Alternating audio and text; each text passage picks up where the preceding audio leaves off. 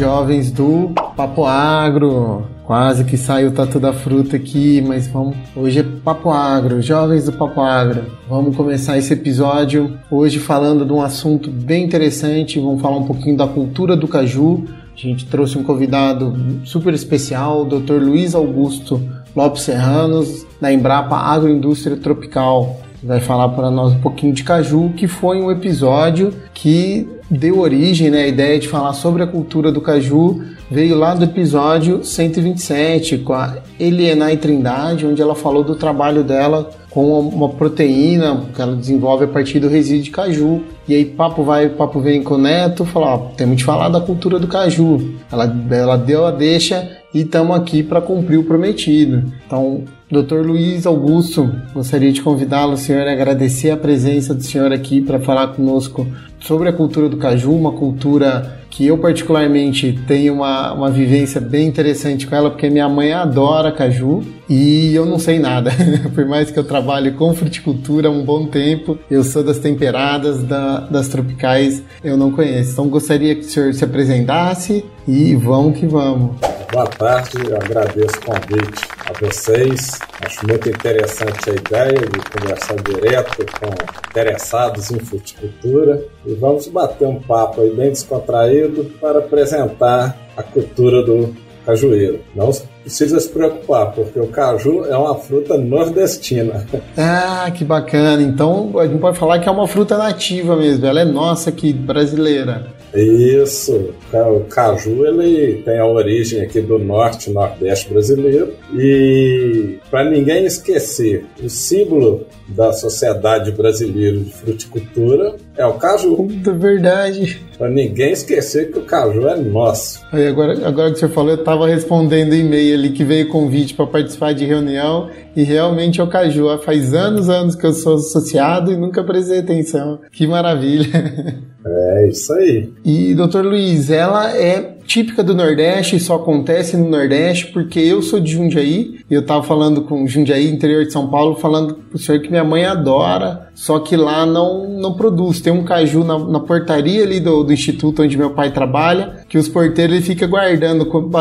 Tem ano que produz um, tem ano que não produz nada, eles guardam para minha mãe. Por que que é isso? Só, só produz aí no Nordeste, porque outros lugares a gente não consegue produzir? Então, vamos lá. O cajueiro, ele pertence à família Anacardia, né? Anacardiácea, a mesma da manga. O caju é primo da manga. Só que na, na família Anacardiácea tem o gênero, né, o anacárdio, e com 22 espécies diferentes de caju. Então, nós temos espécies de anacárdio na Amazônia, Amazônia, vamos dizer assim, floresta, Amazônia Cerrado, Cerrado brasileiro, litoral. Quando eu falo da Amazônia, tem espécies na Amazônia é, colombiana, Amazônia venezuelana. Então, são várias espécies. Dessas 22 espécies, 21 são daqui da, da América. E apenas uma que é registrada lá na Malásia. A gente brinca, né? só Deus sabe como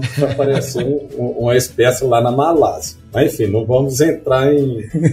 É, é, tem coisa que não tem jeito, né? Então, por exemplo, no para quem mora no litoral do Rio de Janeiro, tem uma espécie de caju lá, né? O pessoal de Goiás, Tocantins, no Cerrado, tem cajuzinho do Cerrado, tem algumas espécies que a planta, né, é bem pequenininha, é arbusto, tem planta de apenas é, um metro de altura. Legal. Mas na Amazônia tem planta de quase 30 metros, 20, 30 metros de altura. No entanto, das 22 espécies, em todo o mundo, né, a que é cultivada comercialmente é a Anacardio ocidental. Ela é a única espécie explorada economicamente. Aí esta espécie, ela, a origem dela é aqui no litoral norte brasileiro, norte-nordeste que pega, por exemplo, desde a, da, o litoral norte que a gente considera aqui, que vem do Rio Grande do Norte até é, é, o Pará. Legal. Inclusive, por exemplo, na língua espanhola, o caju é conhecido como Maranhão.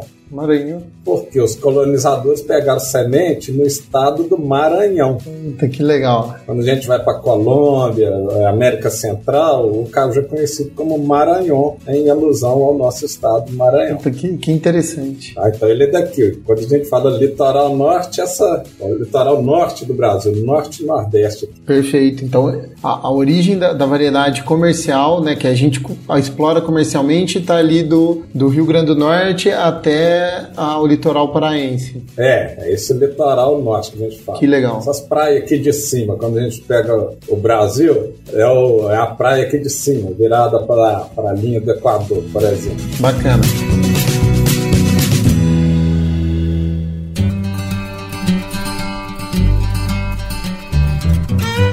Papo Agro, o seu podcast sobre o agronegócio. Um oferecimento Stoller. Isso é parceria. Isso é Stoller.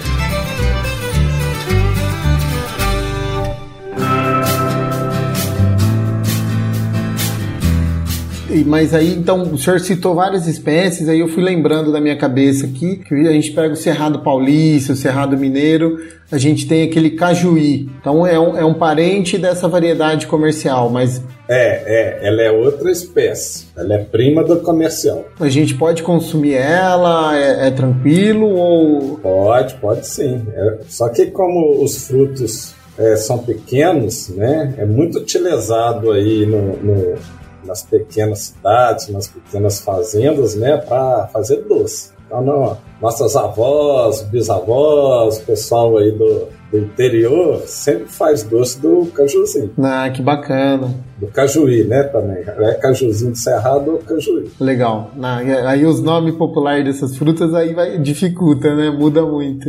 Isso. Que legal. Então, o nosso caju, ele é brasileiro, nativo nosso, do litoral norte brasileiro. E como que foi a escolha? Como que a gente chegou a, a escolher só o Anacardia occidentalis para ser ó, a espécie mais cultivada ou, ou, explorada comercialmente? Por que disso? Ah, vamos lá, ó. o cajueiro, ele, os colonizadores portugueses, já lá na época do descobrimento, eles, por exemplo, quando eles chegaram aqui no litoral, no nosso litoral aqui, norte e nordeste, já havia muito consumo da amêndoa pelos índios, né, pelos nativos. Então nisso eles gostaram e levaram. E um dos principais lugares que assim aí o cultivo se desenvolveu foi na Índia. Na Índia. Então a Índia ela ela por muito tempo, né, foi o maior produtor mundial, né, mas por quê? A castanha foi levada há muito tempo, certo? Da Índia, é, é, espalhou para a África, primeiro para a África Oriental, depois Ocidental, para outros países asiáticos, mas aí o cultivo mesmo é, de exportação se deu principalmente depois da Segunda Guerra Mundial. Entendi. Aí qual foi o histórico do Brasil? É, mais uma vez, né, o litoral norte ele serviu de base principalmente para os americanos. Os americanos, holandeses, é, se concentraram aqui no, no, Rio Grande do Norte, no Ceará. Então, nisso aí, eles aprenderam a comer é, a amêndoa, né? Turista, quem vem em Natal, vem em Fortaleza, vê a quantidade de, de amêndoa que tem nas feirinhas, né? Se não voltar com, com um quilo de, de castanha, de amêndoa para casa, não tem jeito, né? É, exatamente. E até eu tô, eu tô escutando o senhor falar cast, é, amêndoa e eu sempre falei castanha. Tá correto falar castanha ou a terminologia certa é amêndoa? É, porque a amêndoa está dentro da castanha, né? Ok. Aí, assim, mais tecnicamente, popularmente é que todo, todo mundo fala castanha. Aí nós da agronomia, né, e áreas afins, aí tecnicamente é amêndoa, porque a gente come a amêndoa que está ali dentro. Legal, legal. Então eu cortei o senhor você estava falando que o, o, caju, ele era antigamente, o maior produtor é Índia, e no Brasil ele se popularizou, começou o mercado de exportação por conta da Segunda Guerra Mundial, né, que os americanos aprenderam, aprenderam a comer. É, mas uh, o, o interessante é que o principal produto inicialmente foi o líquido da casca da castanha. Por exemplo, quem já teve aí experiência. É, eu já ia perguntar para o senhor o que, que é isso. se você passar a castanha na pele, Aham. ela tem um óleo que queima. Tá. É, Ainda mais assim, se pegar o sol, é, aí fica. Antigamente, aí no interior do Brasil, as criançadas usavam para fazer tatuagem, por exemplo. Entendi. Porque passava a castanha assim na, na pele, ela tem um óleozinho, aí o óleo queima, aí as crianças brincavam de fazer tatuagem. Então a casca da castanha ela é rica em óleo. Aí chama líquido da casca de castanha ou LCC. No que estava na, naquela época de guerra, esses, é, por exemplo, os americanos utilizavam esse óleo para limpeza e manutenção das armas das armas, do, do- de outros equipamentos. Então, quando terminou a guerra e eles foram embora, eles sabiam o que aqui tinha e começaram a, a- a solicitar, né, a- a importar do Brasil. Então, ali na década de 50, 60, principalmente, começou grandes plantios de cajueiro aqui na região Nordeste, porque já tinha sido criado fábricas de óleo, para a produção de óleo. Então, houve incentivos do, do governo, né, incentivos fiscais e também preocupação de áreas, des- é, é, áreas, vamos falar assim, de, de poucos moradores. Tá, um incentivo à, à colonização, ao povoamento ali. Isso, isso. Então foi aberto grandes áreas sertão adentro aqui, né? O caju que era do litoral passou a entrar também sertão adentro, sertão semiárido. E com um- a- aí havia também muito transporte de, de que era a época que estava abrindo as estradas também. Então muitos caminhoneiros nordestinos, quando ia para o Rio, ia para São Paulo, como tinha vários nordestinos também em Rio, São Paulo, eles pediam para trazer castanha. Interessante. Aí o, a gente tem o, o doutor Jaime Aquino, né, o finado Jaime Aquino, que foi um dos pioneiros da cajucultura, que era caminhoneiro, ele levava muita ca... começou a levar uma caixa, duas caixas de amêndoa, Sim. né, que chegou a hora que a demanda era caminhões de amêndoa que tinha que descer. Que interessante. Então, o pessoal consumia a amêndoa que é resíduo da, da extração do óleo Exatamente. e isso foi, foi crescendo. É, foi crescendo que aí as indústrias foram surgindo, aí entraram no mercado internacional. Então, por exemplo, o- na década de 1960 a 1970, os grandes produtores eram a Índia e alguns países da África, desde lá daquela época que eu falei de colonização. Aí o Brasil, com esses plantios, no início da década de 80, ele já era o segundo maior produtor mundial. Então começou grandes plantios na década de 60, 70. Em 1980, o Brasil já era o segundo maior produtor e exportador de amêndoa do mundo. Por exemplo, a gente tinha fazendas aqui, dessas que eu citei, uma única fazenda com 55 mil hectares de cajueiro. Gente tinha muito caju. É, é um mundo. As fazendas que você anda 30 quilômetros dentro de uma fazenda era uma floresta de caju. Mas, mas aí você está falando, porque para mim pareceu algo muito grande. Eu já, É a grande. oportunidade que eu tive estar em Petrolina, eu já vi algum, algum cultivo de, de caju e era tudo mais apertadinho. É, então, antigamente era muito extensivo, é, plantava e deixava. Era, era ocupação diária. Depois a gente vai falar da diferença. Então, era, era os cajus propagados só pela castanha, sabe? Era, são as mudas de semente, né? Os pé franco que a gente fala. Então, era, Tá. eram muitas mudas, que é do cajueiro que a gente chama do tipo comum. Depois nós vamos falar a diferença direitinho. São os cajueiros de grande porte. Então eles eram plantados no espaçamento de 10 por 10, 15 por 15. Eram plantas grandes, grandes assim, até 20 metros no litoral de altura,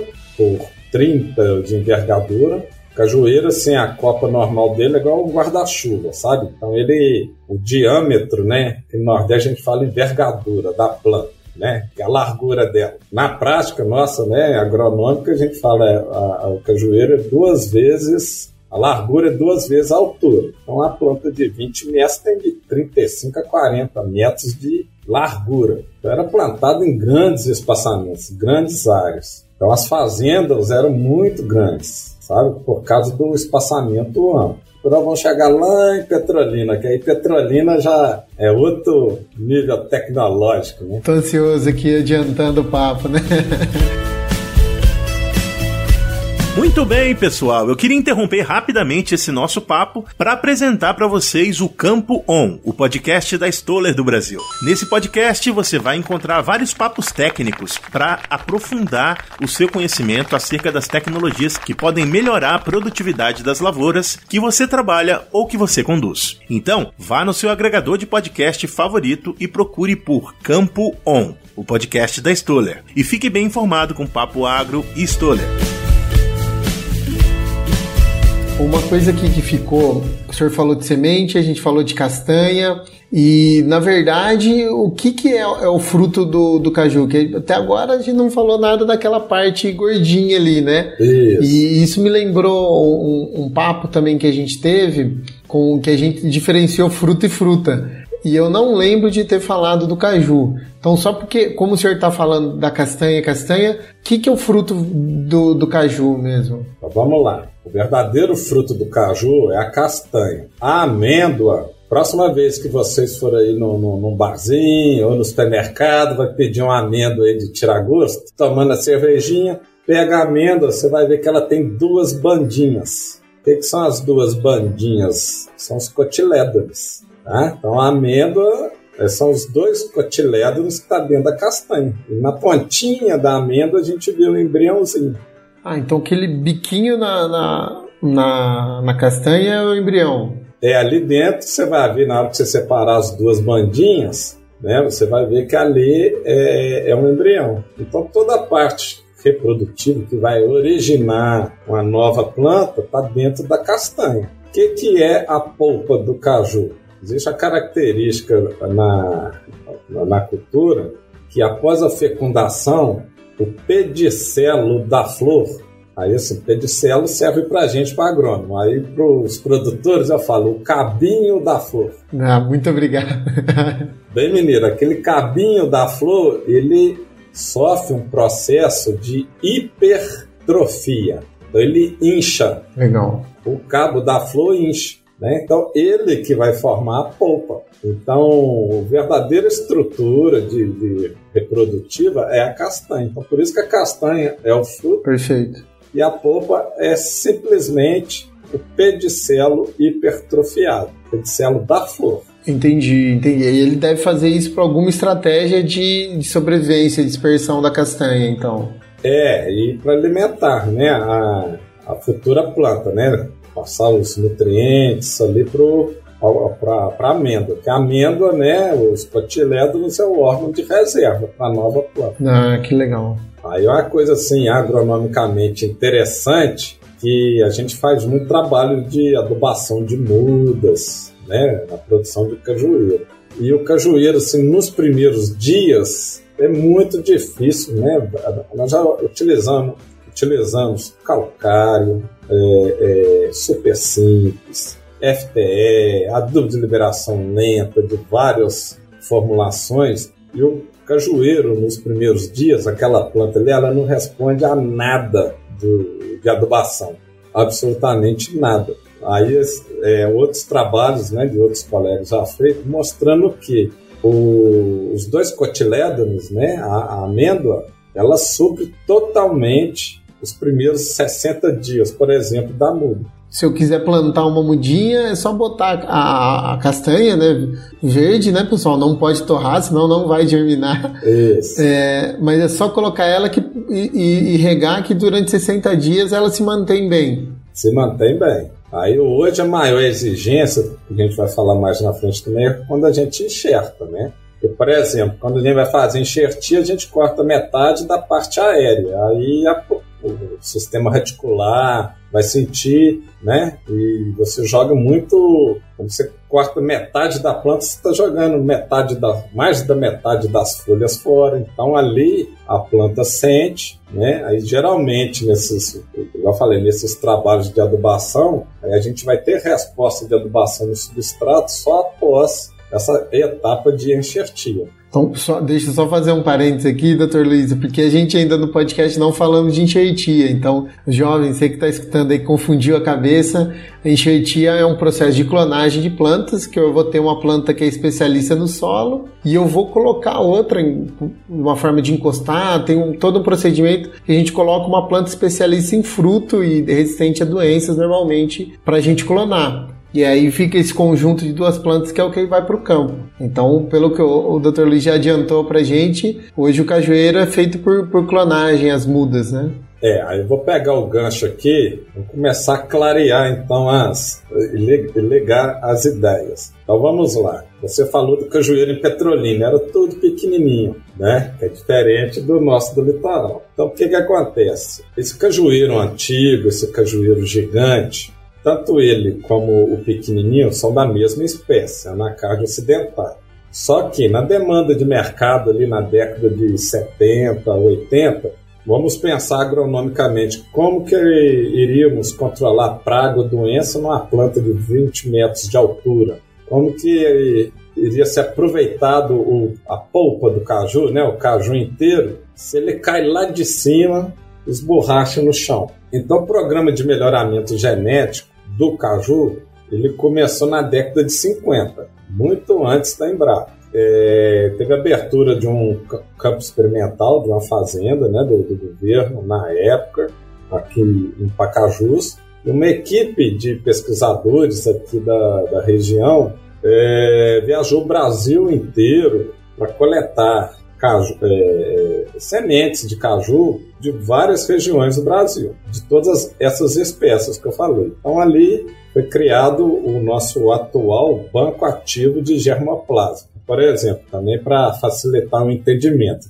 nós temos 750 plantas diferentes aqui na nossa coleção. Aí o que, que acontece? O, o cajueiro, característica dele, vamos dizer assim para facilitar, ele, ele não tem autoincompatibilidade. Só que uma planta, ela prefere cruzar com outra planta. Cajueiro ele é uma mesma planta, tem flor masculina e flor hermafrodita. Não tem flor só feminina. E na flor, e 90% da, da, das flores do cajueiro são masculinas. É para quê? Produzir pólen. O polinizador principal é o vento, mas as abelhas, né, a abelha comum, né, a Apis mellifera, ela, ela é muito importante também. Então é muito comum em toda a região que produz caju ser a grande pro, pro, produtora de mel, a mesma região. Hum, interessante. Por exemplo, tem Picos no Piauí, é um dos principais municípios produtores de caju e um dos maiores exportadores de mel. Que legal. Né? Que... Então é, o, é, a combinação caju com apicultura. Então o que, que acontece? O, o, o caju, ele, a maioria do, do, do, que forma ali o cotilédron é cruzamento de uma planta com a outra. Então, quando eu vou fazer uma muda, uma mudinha nova de semente, o que, que eu vou ter ali? Parte do pai, parte da mãe. Então, por isso que cada castanha que eu plantar vai originar uma planta diferente. Ah, aí já, eu já, na minha cadeia de agrônomo, já bagunçou a, a vida ali do, do agricultor, né? Porque planta diferente, um monte de planta diferente, o cultivo vira uma bagunça, né? É uma bagunça. Eu, por exemplo, eu posso pegar a semente de uma planta que produz caju vermelho, vai nascer caju amarelo, caju laranja, caju vermelho, caju com castanha pequena, com castanha grande, que além de cruzar, os colegas do programa de melhoramento já detectaram que no caju existe um efeito de endogamia, que é o contrário da heterose. Perfeito. A maioria dos filhos, a grande maioria, sempre vai, eles vão ser pior do, do que os pais. Isso também é uma característica da cultura. Só para só traduzir, traduzir para o pessoal, é, doutor Luiz, pessoal, endogamia é quando assim, a gente vai cruzando a mesma coisa vai ficando puro, né? Então é quando seria a mesma coisa da mesma família, o pessoal e tendo os filhos, né? Irmão ter filho com irmão e vai começando a aparecer um monte de problema. Nas plantas acontecem mesmo, por isso que o caju ele tem, ele faz essa variabilidade, igual o Dr. Luiz falou, ele quer cruzar com, com todo mundo, porque toda vez que cruza com alguém diferente, tende a melhorar, né? É mais ou menos isso, né, Dr. Luiz? Isso. Aí os filhos, igual eu falei, o caju ele tá aqui uns 500, 600 anos pelo menos. Ele é daqui. Então, a, segundo os pesquisadores, a base genética nossa é estreita. Então, a maioria dos filhos são piores do que, do que os pais. Então, quando a gente, é, no programa de melhoramento nosso, quando a gente tem que abrir novos pomares do melhoramento, a gente tem que usar muitas é, castanhas para tentar, de, por exemplo, de mil plantas novas, diferentes, você ter duas ou três que realmente sejam melhores do que os pais. Nossa, aproveitamento muito baixo, né? É, é bem baixo. Então, nessa coleção então, que foi feita, o que, que os pesquisadores encontraram? Cajueiros comuns de porte baixo Aí a, eles acham que é, são provenientes do cerrado amazônico. Né? Mesmo na região amazônica, você tem regiões de cerrado. Aí eles conseguiram é, é alguns materiais lá e como veio tudo para esse campo experimental nosso aqui, em Pacajus, no Ceará, foram feitas várias seleções. E nisso aí selecionaram os dois primeiros clones né, em 1983. Então vai ano que vem completo 40 anos, dos primeiros clones de, vamos chamar primeiro, os primeiros materiais de cajueiro anão. Legal. Então é o cajueiro de baixo porte, é isso que você viu em Petrolina. Aí como a gente não pode mais fazer semente, se eu pegar a semente dele, a muda é diferente da mãe. Então dali veio o processo de enxertia, de clonagem. Aí, o, o, por quê? Eu tirando o garfo da planta matriz, quando eu faço a enxertia, vai ser uma cópia fiel da matriz, né? A nova muda. Então, por isso que são clones, né? Que aí você pode explicar aí para os ouvintes também, né? O, o, o porquê o cajueiro hoje a gente não, fa, não utiliza mudas de semente. Tá, então, jovens, isso aí então é o clone, é a cópia, né? Estamos copiando perfeitamente para a gente manter, porque se cruzar e cruzar muito perto, a gente vai perder capacidade produtiva. E como eu preciso manter, como o cajueiro ele vai querer cruzar e vai atrapalhar, a gente vai copiar para ter certeza que é ali. E aí a, a, gente consegue avançar com, com as pesquisas. Mas prometo para vocês, jovens, que a gente vai fazer um episódio só de propagação de plantas para explicar tintim por tintim essas palavras aí. Aí o que, que é importante, né? Também vamos falar agora agronomicamente. Então eu tendo essas mudas enxertadas, hoje, por exemplo, o principal espaçamento do cajueiro é o 8 por 6 ou 7 por 7, são 204, 208 plantas por hectare, eu vou ter 204 plantas iguais. É igual vocês aí na região de vocês, quando é o pomar de laranja pomar de tangerina, que são tudo mudas também que vem de enxertia, uma planta igual, igual a outra. Então, o manejo do pomar é feito todo igual, né, para todas as plantas. Elas começam a florir é, na mesma época, né, se tiver que fazer uma pulverização, adubação na mesma época. Porque antigamente, igual eu falei, uma planta de caju de semente era uma diferente da outra. Então, tinha planta com flor, tinha planta sem flor, tinha uma que começava a produzir em agosto, a outra só em dezembro. Então, era um Deus nos acuda. É isso para produção, né? Que acho que o pessoal gosta de ver isso na, nas casas ali, tudo bonitinho. Ah, produziu aqui. Mas uma produção comercial, para a gente ter escala, ter um custo bom, né? Eu preciso ter uniformidade, né? Exatamente. Então, é, esse processo, imagino que deve ter dado um ganho para a cajucultura absurdo, né, doutor Luiz? Foi, isso foi um grande impulso, porque aumentou, o, o, além de aumentar a qualidade da castanha, porque esses grandes pomares, né, como eu falei, um de 55 mil hectares, ao tanto de planta uma diferente da outra. E as castanhas, então? Imagina a grande fábrica para cortar castanha grande, média, pequena, né, castanha de 4 gramas, castanha com 35 gramas, digamos assim, é, as máquinas ficavam doidas. Como é que você é, é, é, padronizava? Não, aí com o pomar comercial, além de você ter essa qualidade da castanha, que aí a, a, castão, a castanha de um clone, ela é padrão, todas do mesmo tamanhozinho, então facilitou demais. E o, o, e o grande impulso também foi a exploração da polpa, né? Quer dizer, a gente chama de pedum, porque agora era colhido na mão, então foi possível pessoal até, é, aí com outros estudos aqui da equipe nossa de pós-colheita, foi possível embalar os frutos e mandar para Rio, São Paulo. Né? E até hoje o, o, produto mais caro que tem é o fruto in natura. né? Que é o fruto para o consumo, em feira e supermercado. Que aí seria o, o, pedúnculo, né? A parte carnosa que a gente fala com a, aquela. Então não deve ser a uma castanha de qualidade aquela ali. Que muda. Isso aí o senhor, a gente. Já que o senhor já tocou no, no assunto da polpa, né? Então eu tenho variedades de cultivares de cajueiro diferentes para polpa, para consumo in natura e para castanha? Exatamente. A gente tem por exemplo, CCP 76, que é esse alaranjado, o caju alaranjado que vocês aí do Sudeste encontram no, nos supermercados. Ele é, ele é esse primeiro clone lançado em 83. Ele é um caju muito doce, né? Que ele, a gente fala que ele não trava, o travar é o, é o amarrar boca, igual a banana verde ali. Isso, isso. Então, esse o trava zero, ele é muito doce, muito saboroso. Então, o pessoal colhe ele aqui, refrigera já e daqui dois dias já está aí no CEAGESP, já está lá no Rio. Está indo muito hoje para Brasília, Goiânia. Então ele vai refrigerado e, e, não precisa aplicar nada, né? O cajueiro ele não precisa aplicar nada. Ele, ele não é climatérico,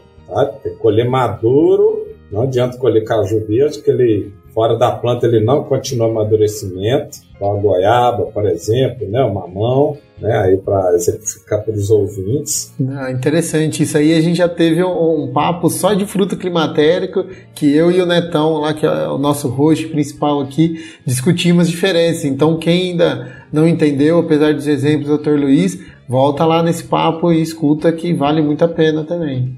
É, o caju, então, em resumo, tem que colher maduro. O que é o caju maduro? É a castanha cinzenta e a, o, a polpa, né, na coloração característica do clone, que é amarelo, vermelho ou alaranjado. São as três cores possíveis. Não, que bacana. Então a gente vai ter essas variedades de, de polpa. A variedade de polpa é, serve para fazer suco também ou são outras variedades? Serve. É porque tem é, essas outras que, de polpa que travam um pouquinho. Aí como o, os clientes no Brasil inteiro aprenderam a, a consumir o caju que o trava é zero. Entendi. Então nenhum caju, assim, nenhum clone que, que um pouquinho que for que o caju dá uma travada, o pessoal não consome. Mas aí para suco, são totalmente aproveitados. Para suco, doce, tá? para produção de uma bebida aqui bem, bem tradicional no Nordeste, que é chamada cajuína. Ah, bem gostosa por sinal também.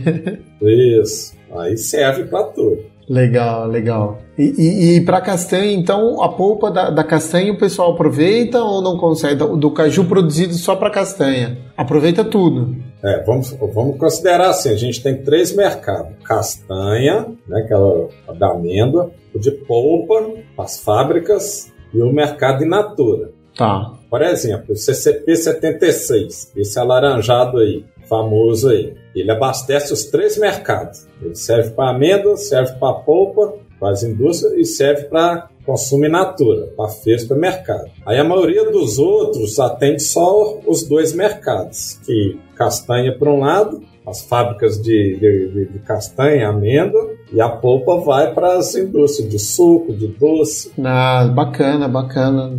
E a questão do, do, do óleo, que foi o começo da nossa conversa, a gente foi, eu fui puxando as coisas e a gente mudou. Ainda é produzido para extração desse óleo ou hoje já não é? O óleo ainda é exportado, mas mu é muito pouco. Entendi. Porque tem as características aí comerciais, né, econômicas, né? Tem hora que presta bom, hora não tá. Mas também porque a castanha, quando faz a extração da amêndoa, é, a castanha, como tem óleo, ela é, ela é inflamável, ela é boa. Então, muitas, as próprias indústrias, assim, porque para extrair amêndoa você tem que ter caldeira, aquelas coisas, as grandes fábricas. Então, elas aproveitam muito a, castanha para queima. Tá. E aí na região aqui também tem muita cerâmica, né? Fábrica de tijolo que utiliza também, precisa de. de, de... Precisa da casa que usa para queimar no próprio processo de torrar a castanha ou para outras coisas. Isso, isso. Acaba que ela hoje, assim, quando o preço Primeiro é, é, é, é possuir tecnologia, né, para extrair o óleo. Castanho não é qualquer um que vai fazer. As grandes fábricas conseguem. Uhum. o óleo é muito aproveitado hoje também para fazer tinta, vernizes, tá? Nesse mercado aí. Então abastece também, mas grande maioria da, da, das indústrias utilizam na própria indústria para queima, sabe? Ah, que bom. Então do, do, caju a gente aproveita praticamente tudo, não, não, não tem quase sobra. Caju aproveita tudo. Que bacana. Até as folhas, sabia? Que eles tiram tanino das folhas também para mercado de, de, de, tintas e vernizes. Que interessante, esse eu não sabia. Esse tanino serve aí para o mercado de couro, que aqui tem muito caprino e ovino, né? Então, é, em todo o Nordeste, o mercado de, de couro, né? É muito importante. Então, o tanino do caju, da casca do caju, da folha do caju é muito aproveitado também na. Ele pode ser extraído e aproveitado no mercado de, do couro, por exemplo. Que interessante. A madeira, quando a gente faz poda aí do cajueiro comum, né? E aí a poda já são troncos bem, bem grossos é tudo, vai tudo para cerâmica, para outras indústrias. É tudo aproveitado no caju.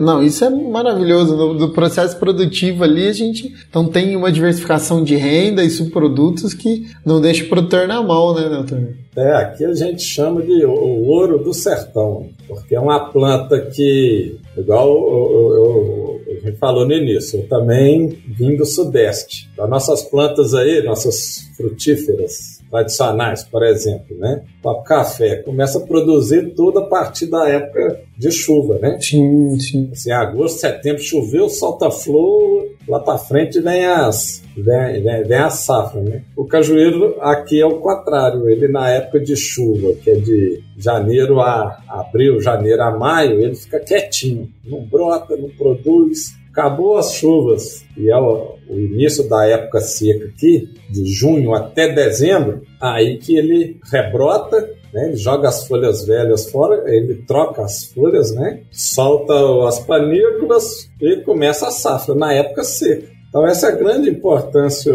socioeconômica, porque o pequeno produtor, né, 95% da cajucultura é realizada também por pequeno produtor. Então, o pequeno produtor usa a época de chuva para plantar seu milho, feijão, né, macaxeira, né, que é a, a nossa mandioca aí no Sudeste, e chega na época seca. E aqui é seco mesmo. Então, que não tem como plantar outra coisa no sertão, o cajueiro começa a produção. Que interessante. Né? E como a amêndoa é uma commodity, né, de preço internacional, é, é, move a economia de inúmeras cidades em todo o sertão. Que maravilha. Doutor, agora o senhor puxou uma pergunta que eu já joguei a bola no começo da gravação e vou voltar ela agora. Se ele começa a produzir na época seca aí, por que que aqui para nós no sudeste, no sul do país, não acontece a mesma coisa? Eu, por exemplo, no, no sítio aqui em Lavras, eu tenho uma plantinha e raramente ele dá flor. Por que que isso acontece?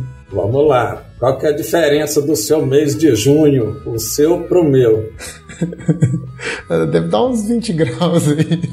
Não, aqui, aqui à noite é 26 graus, 25 graus, entendeu? Vocês aí, coitado. É, aqui no mês de julho nem isso dá.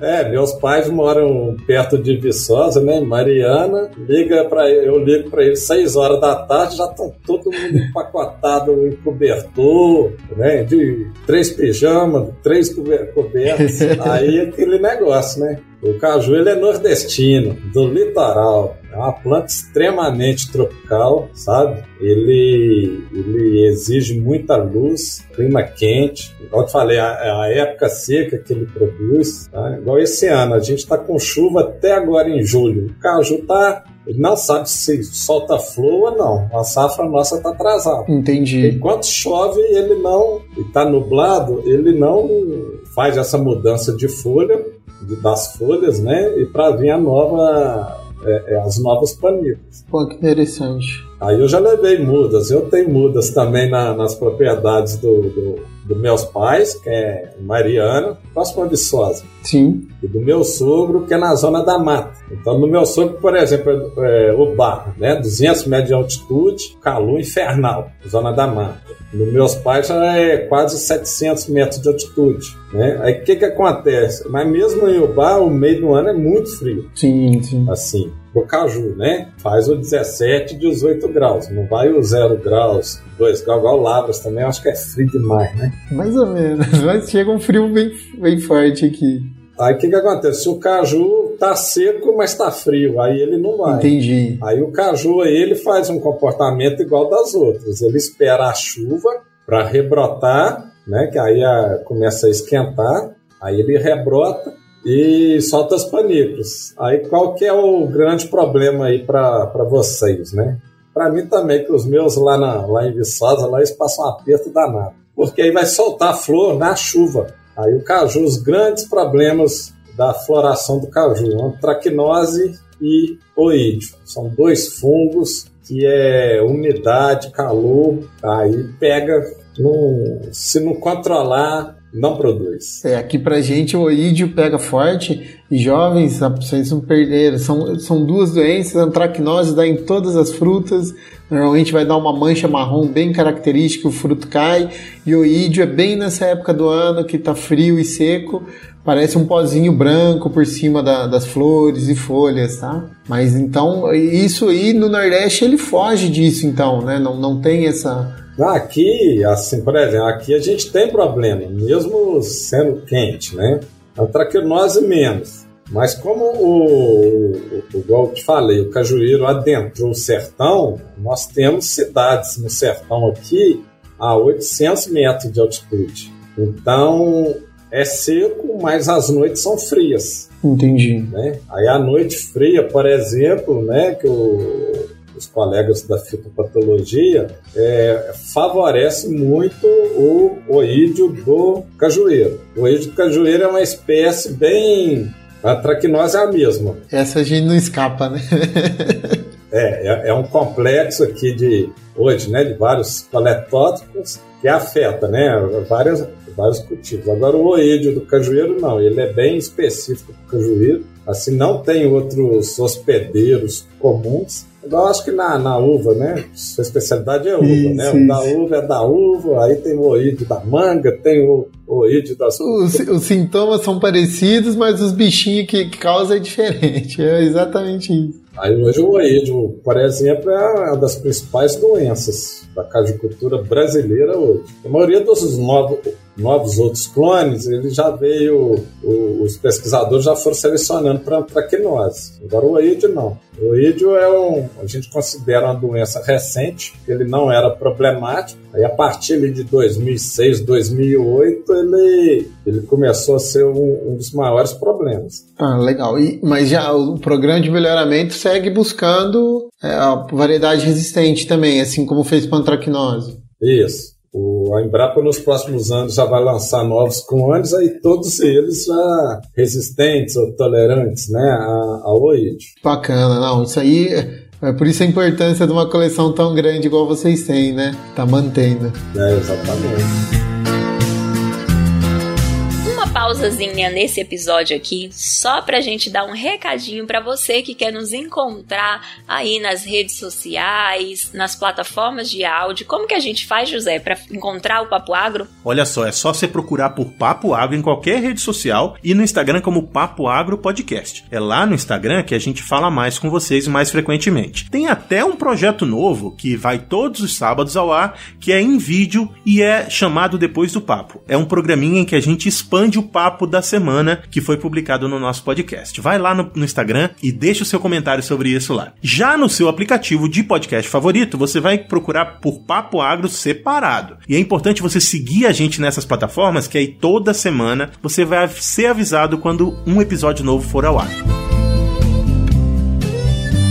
A gente já está chegando no finalzinho do papo aqui. Queria agradecer o senhor, mas ainda tem mais uma pergunta. A gente tem um quadro aqui que chama Resumo do Papo, que na maior parte das vezes é, é outra pergunta, mas é para tentar abranger. E aqui é uma coisa mais de curiosidade, o nosso resumo vai ser. Queria que o senhor falasse um pouco do, daquele maior cajueiro do mundo ali, né? Que pela área que fala é maior que um campo de futebol. É, como que isso acontece? Por, por que, que ele é desse jeito? Resumo do papo! Então vamos lá. Eu vou falando, aí você vai, vai traduzindo aí pra turma aí. Pode deixar. Cajueiro. Cajueiro é uma planta que ele se multiplica, né? Se propaga por quase todos os métodos que nós estudamos na agronomia, tá? Ele é por estaquia, por enxertia, por alporquia, semente. Aí, qual que é o do de Natal lá? Mergulha. Ele, vai, ele mergulha na terra, literalmente. É, porque o, ele está no litoral, numa duna, numa região de dunas. Uhum. Então, o que, que acontece na, nas dunas? Vem a ventania, leva areia para lá, leva areia para cá, quebra um galho ali, quebra outro ali. Então, cada galho, ele é bem antigo, né, esse cajueiro. É cada galho dele que foi enterrado, ele vai lá e solta uma brotação. Entendi, então. E isso aí é o quê? Tem 40, 50 anos, o vento vai para lá, areia para cá, vai enterrando. Aí o principal, assim, característica dele foi a mergulhia. Então ele foi se alastrando. Então vai crescendo, a terra vai chegando nele, ele enraiza Isso. e vai aumentando. Então, se eu quiser, eu posso separar todas as plantas. Cada montinha eu consigo separar uma planta ali. Um clone novo. Isso, aí eles foram, assim, aí quando foram fazer o estudo dele, né, para saber isso, viu que era o tronco principal era uma só. E o resto foi o que? Era, era os galhos já enterrados, galhos antigos enterrados, e, e era toda essa questão de enterrou, vai nascendo outro, né? Entendi. Esse processo de mergulhia, quem quiser, né, dá famoso, vai lá no Google, e aí vocês veem o desenho que era um método muito utilizado para outros fruteiros também, né? Que você fazia a muda, você envergava o ramo de, da determinada fruteira e enterrava no chão. É ali onde você enterrava nascia a raiz, né? Nasceu o outro broto, aí você ia lá e cortava a nova planta e. e... Não, perfeito. A gente ainda tem fruteiras que assim, lixia, a própria uva começou dessa forma, mas que bacana. Exatamente. Aí o cajueiro de Natal, né? Esse grande mistério é a mergulhia.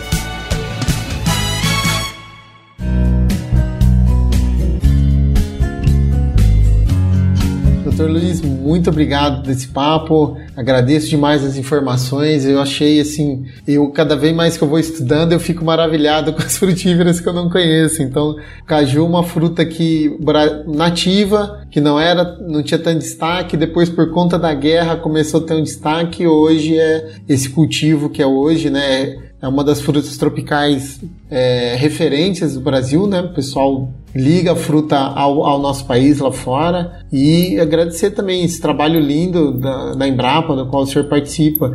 E queria deixar aberto espaço para o senhor deixar os seus contatos, como o pessoal que está mais interessado em conhecer um pouco da caju cultura pode estar tá tendo acesso ao senhor e depois eu coloco tudo aqui no, no na descrição do episódio.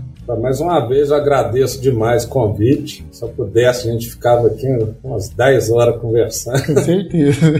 É bom demais. Eu gosto de conversar com colegas, com os alunos, com os produtores. É coisa de, de agrônomo, né? De fitotecnista. Com certeza. O negócio nosso é, é campo. Então agradeço a Embrapa Agroindústria Tropical, aqui de Fortaleza, no Ceará. Né, digamos assim, é especialista em caju no Brasil.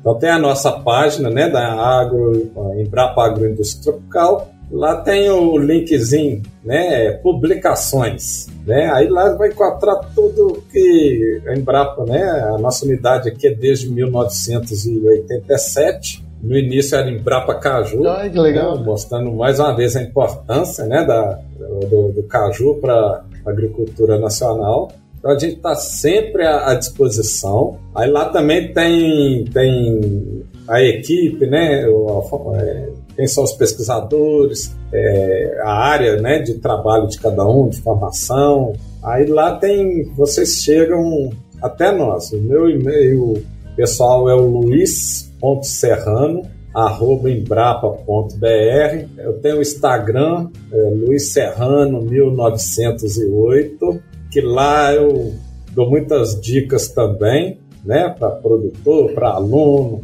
Eu falei, eu gosto de conversar. Tem um canal no YouTube, tanto da, da nossa Embrapa, como tem o meu também, Luiz Serrano, aí tem muito vídeo de caju lá. Bacana. Tá? E estamos sempre à disposição. Eu já, eu já tô seguindo aqui o perfil no, no Instagram aqui. Mas maravilha, agradeço novamente o senhor aí, a Embrapa, pelo, pelo esse trabalho e tá disponibilizando tanta informação pra gente assim. No mais jovens, um abraço e até a próxima aí.